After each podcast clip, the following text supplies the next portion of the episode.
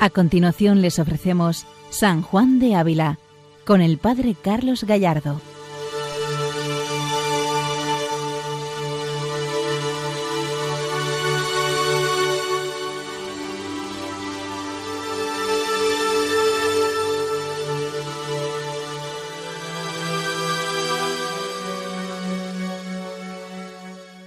Buenos días a todos los oyentes de Radio María.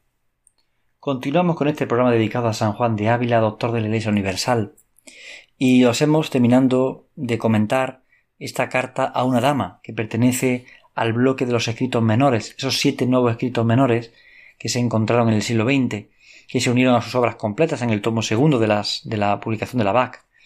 Y por eso vamos a entrar aquí en este, en este texto, seguimos entrando, si recordáis, comentábamos ese pasaje de Mateo 13, 45-46, hablando de la perla preciosa, cómo era necesario buscar la perla, que es la contemplación, la consideración, la oración, y cómo es necesario vender todo lo demás, todo lo que se tiene, para alcanzarla, y ese vender era dejarlo todo por la perla preciosa.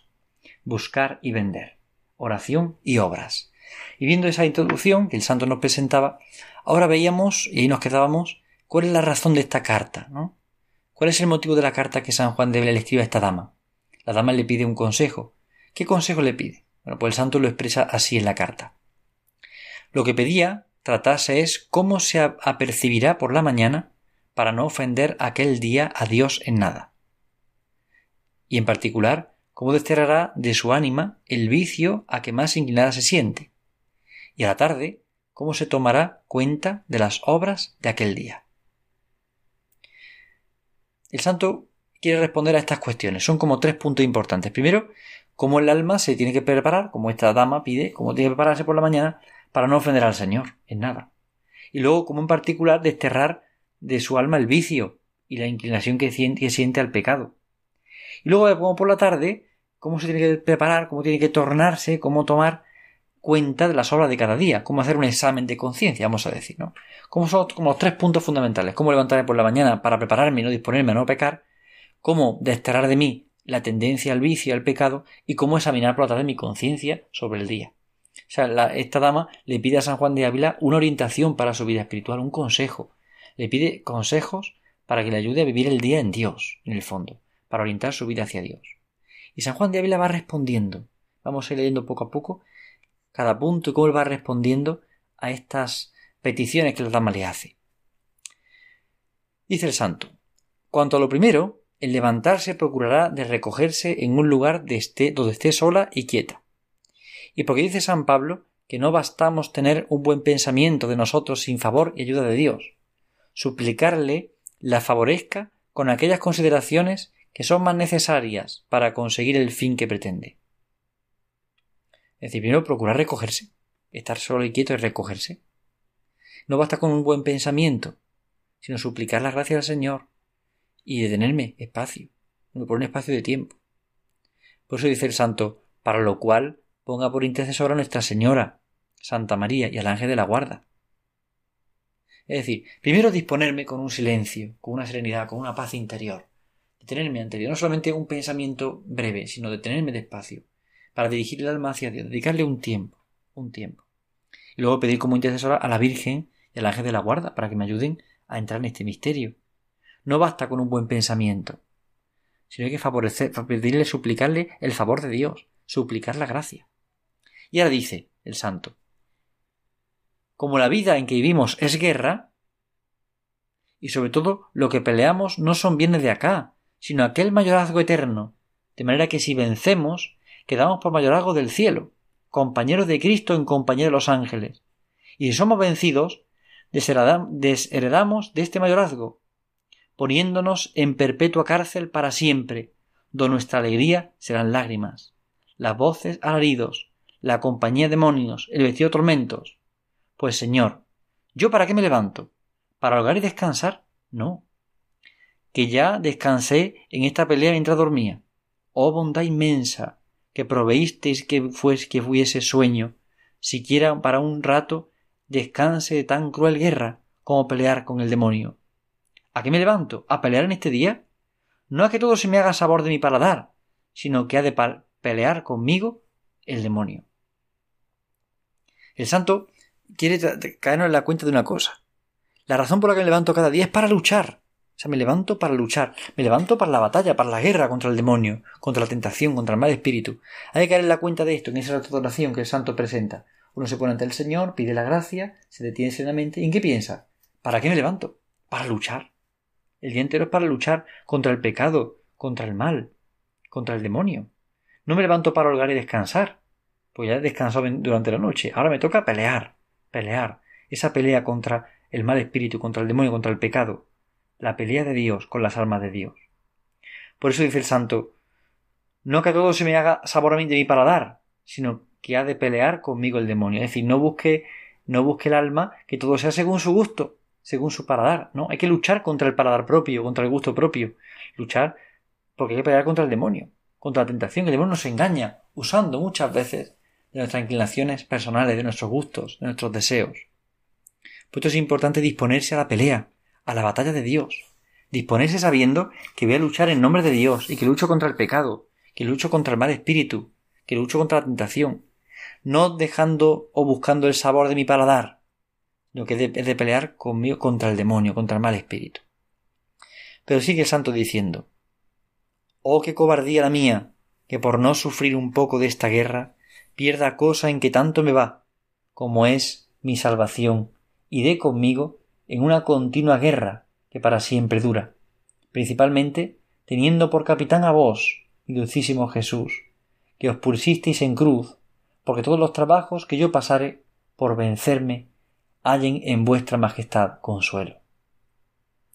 El santo vuelve a recurrir a Jesucristo. Alma mía, si tú te sientes cobarde, si te sientes débil, te sientes pobre en esta guerra, piensa en Jesucristo. Piensa en Cristo que ha dado su vida por ti y ha querido morir para cuando te sientas muriendo encuentra en Él su fuerza. Cuando te sientas luchando encuentra en Él su consuelo. Mira al Señor, que en Él encuentras consuelo, fortaleza y esperanza. Mirad al Señor, mirad al Señor. Teniendo por capitán a vos, mi dulcísimo Jesús. Es una oración preciosa a Jesucristo. En medio de esta reflexión el santo introduce, como en todas sus cartas y sus comentarios, una jaculatoria, una oración, un dirigirse a Jesucristo, como el capitán. Nos recuerda a Santa Teresa, que también en el libro de la vida, o también en, en el camino de perfección lo usa con mucha frecuencia. Tan buen capitán y tan buen amigo, dice Santa Teresa en su vida. Ha dado primero en el sufrir, dice la santa. Pues igualmente, este capitán, que es mi capitán, mi Jesús, mi dulcísimo Jesús, es quien puesto en cruz me fortalece en los trabajos y en las luchas de cada día. Me hace vencer. En el encuentro fortalece y consuelo. Por eso, en primer lugar, ponerme ante Dios, pedir su gracia, caer en la cuenta de esto. ¿A qué he venido? A luchar. A luchar. Y, y cuando se me haga dura la lucha, pensar que Cristo ya ha luchado por mí. Y en él encuentro la fortaleza. Segunda cosa que el santo quiere responder, esa esa particular eh, petición que hacía esta dama, donde pedía que le enseñara cómo desterrar de su alma el vicio que le inclina a lo que siente. Y dice el santo, lo segundo se ponga a considerar qué penas son las que estarán ahora pasando los que están en el infierno. Qué fuego, qué desconsuelo, qué de necesidades y miserias, qué crueldad entre los dañados, y considere que por un pecado mortal queda obligada a toda esta pena. Es decir, esto nos recuerda al número de ejercicio espiritual número 52, donde San Ignacio también eh, presenta que solo por un pecado mortal hay mucha alma en el infierno. Por eso hay que pensar en esto. Pensar qué es el pecado mortal y qué supone el pecado mortal las penas que están asociadas a ese pecado, el fuego, el desconsuelo, las miserias, la crueldad, el que sufre el pecado, las consecuencias del pecado. Por esto el santo sigue diciendo, y profundamente considere, oh miserable de mí, si me determinase de, hacer hoy un pecado mortal y le hiciese, ¿qué sería si en este punto me quitase Dios la vida?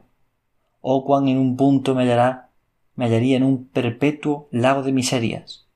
Oh Señor, ¿qué sé yo si el punto en que yo pecare será el último momento de la vida? Pues dos se sufre que me aborrezca yo a mí tanto que me acarree tanto mal. El perrito se ama y huye del peligro, la mosca huye de la araña y el pájaro del cazador, porque se aman y desean su bien. Y que yo no, y que yo no me, y que yo me aborrezca tanto que procure el lazo de a caer y que pierda y que perdida no se sufre.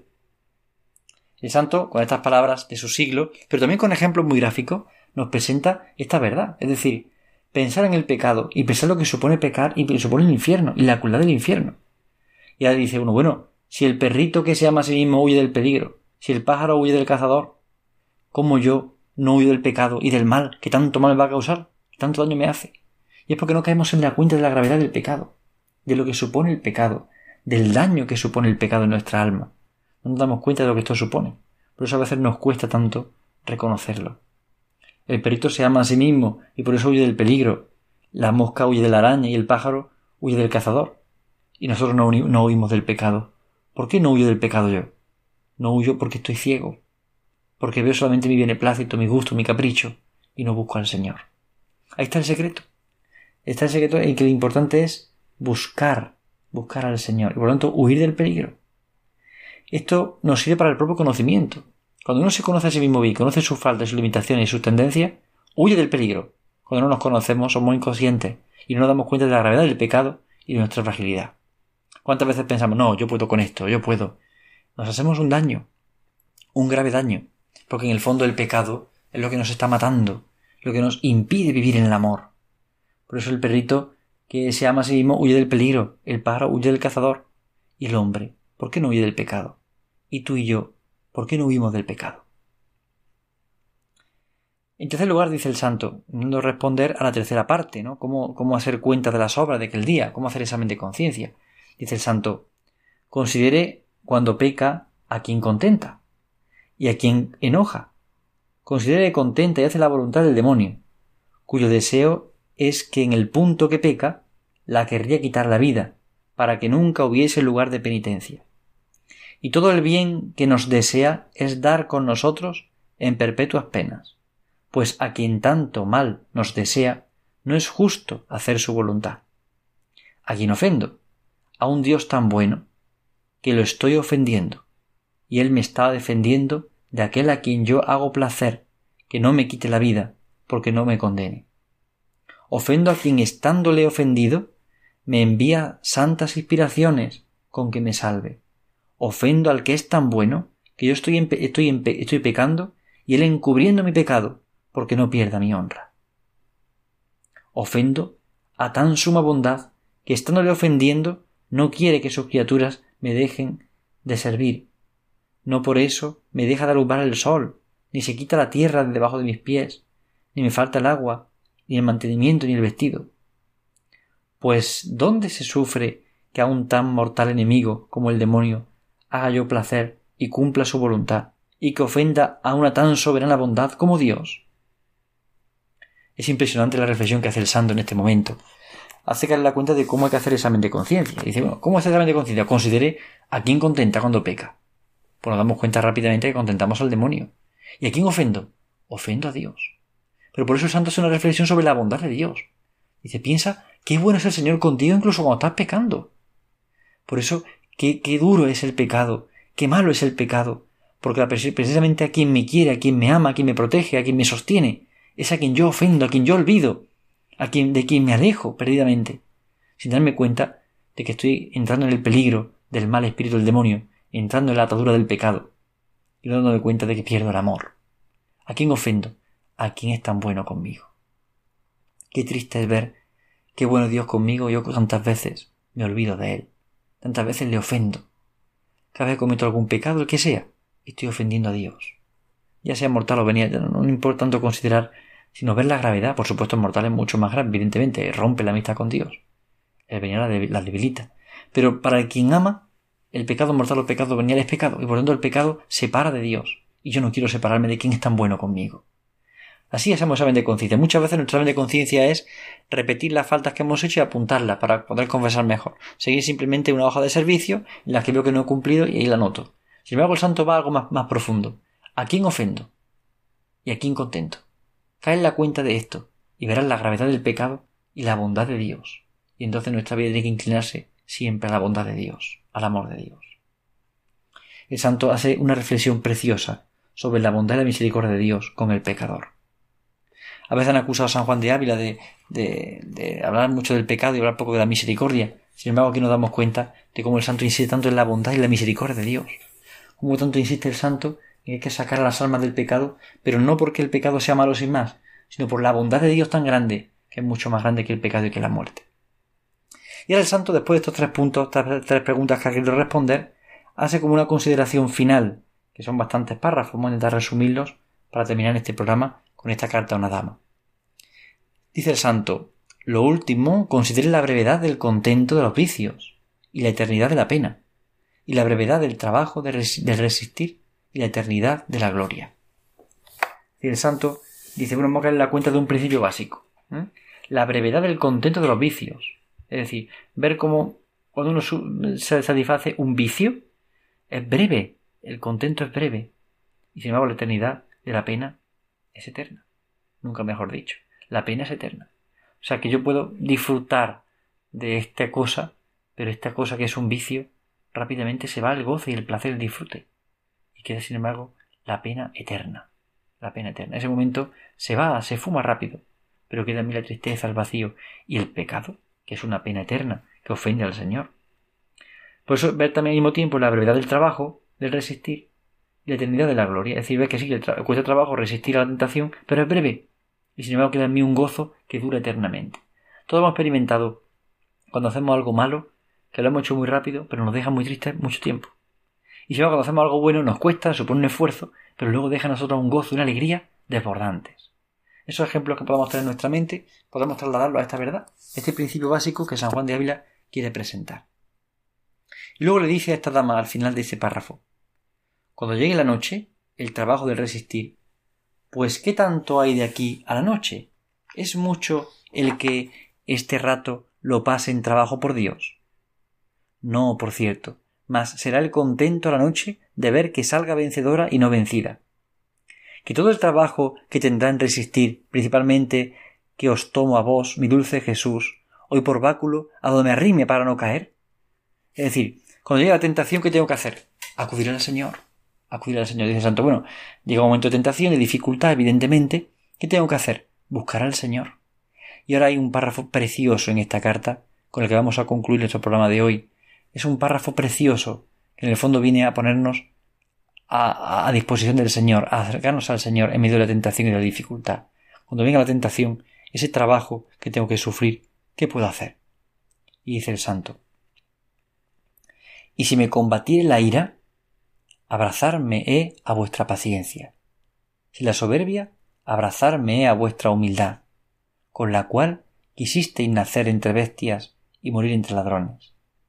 Si me viniera el deseo de responder a alguna palabra que me dijeren, acordándome he que no hablaré, hablabais delante de los que os acusaban. Si alguno me persiguiere, rogaré a Dios por él, porque me acordaré de cuando estando vos en la cruz, mi dulce Jesús, no por vuestras culpas, ni por mis pecados, rogabais al Padre Eterno, por los que os crucificaron y os menospreciaban. Si tuviere dolores, acordarme he de vuestros azotes, si mal de cabeza, de vuestras espinas. ¿Qué me podrá suceder, dulcísimo Jesús, que arrimada a vuestra divina majestad baste derrocarme en ningún género de pecado? oh báculo divino, al cual, si anduviésemos arrimados, no daríamos las caídas que cada momento damos, tropezando en nuestros apetitos y contentos. Es impresionante ver cómo el santo pone a Jesucristo en el centro. Continuamente lo hace, lo hemos visto antes en cualquier frase, pero ahora de nuevo. Si viene el combate, ¿qué tengo que hacer? Si viene el combate de la ira, abrazarme a la paciencia de Cristo. Si el combate de la soberbia, abrazarme a la humildad de Cristo porque Cristo ha nacido entre bestias y ha muerto entre ladrones por mí. Si viene el deseo de, de responder alguna mala palabra en algún momento concreto, mirar al Señor que calla pacientemente y humilde. Es decir, es mirar a Jesucristo, mirarle crucificado, ver al dulce Jesús, que ha querido padecer por mí, no por sus culpas que no las tiene, sino por mí, y ha querido mostrarme el camino de la virtud y el camino del amor. Por esto, San Juan de Ávila, toda su teología, toda su vida es ponernos en la escuela de Jesús, ponernos ante Jesús. Por eso el santo dice, ¿qué me podrá suceder, dulcísimo Jesús, que arrimada vuestra divina majestad baste a derrocarme en ningún género de pecado? Es decir, cuando venga la tentación, Señor, si estoy contigo, ¿yo qué puedo temer? Si estoy contigo, nada puedo temer. Si estoy contigo, Señor, el amor me vence, me supera, me hace crecer. Si estoy contigo, Señor, no pecaré. Porque venga la tentación que venga, tú estás conmigo, tú eres mi fortaleza. Es poner la vida entera en juego en relación con Jesucristo. Es unirse a Jesucristo de verdad y es buscarle a Él, tenerle por esposo y amigo. Por eso el santo le dirá a esta dama, mortificada en todo lo de acá, solo ame y desee a su esposo Jesús, el cual se lo dé a sentir por su bondad. Amén. Mortificada de todo lo de acá, solo ame y desee a su esposo Jesús. Mortificar las cosas de nuestro mundo, nuestros gustos, nuestros caprichos, para solo buscar y desear a nuestro esposo Jesús. Esa es la clave. Y así concluimos este programa de hoy, queriendo llevarnos adelante, llevarnos en el corazón este consejo del Santo Maestro. Buscar a Jesucristo. Solo amar y desear al esposo Jesús, y con el cual hay que sentir la bondad de Dios. Y nos concederá sentir su bondad y vivir de su amor. Esta es la clave de la virtud, esta es la clave de la santidad. Enamorarnos de Cristo profundamente y experimentar ese dulce amor de Jesús que viene a transformar nuestra historia y nuestra vida. Qué importante es caer en la cuenta de cómo San Juan de Ávila es maestro de santidad, maestro de virtud, maestro de amor, que pone a Jesucristo en el centro de su reflexión, en el centro de su experiencia. Pone a Cristo en el centro. Aquí está la clave. Y tiene que ser nuestro deseo, buscar al Señor, buscarle en todo, buscar a Jesucristo y ponerlo en el centro de nuestros deseos y nuestras inquietudes. Es arrimarnos a Jesucristo, para cuando nos falte alguna virtud, encontrarla en Él y saber que no la quiere conceder. Por eso, solo ame y desee a su esposo Jesús. Que San Juan de Ávila interceda hoy por todos nosotros, para que solo deseemos y amemos a nuestro esposo Jesús. Que la Virgen María nos lo conceda también como una gracia. Lo pedimos para el día de hoy. Si esto que voy a hacer ahora no me lleva a mi esposo Jesús, ¿para qué lo quiero?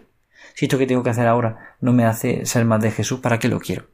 Luchemos hoy porque cada cosa que hacemos y hagamos sea por y para Jesucristo, para solo amar y desear a nuestro esposo Jesús.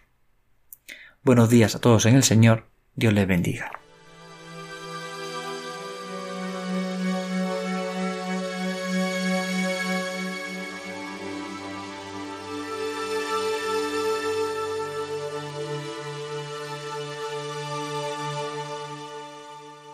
Han escuchado San Juan de Ávila, dirigido por el Padre Carlos Gallardo.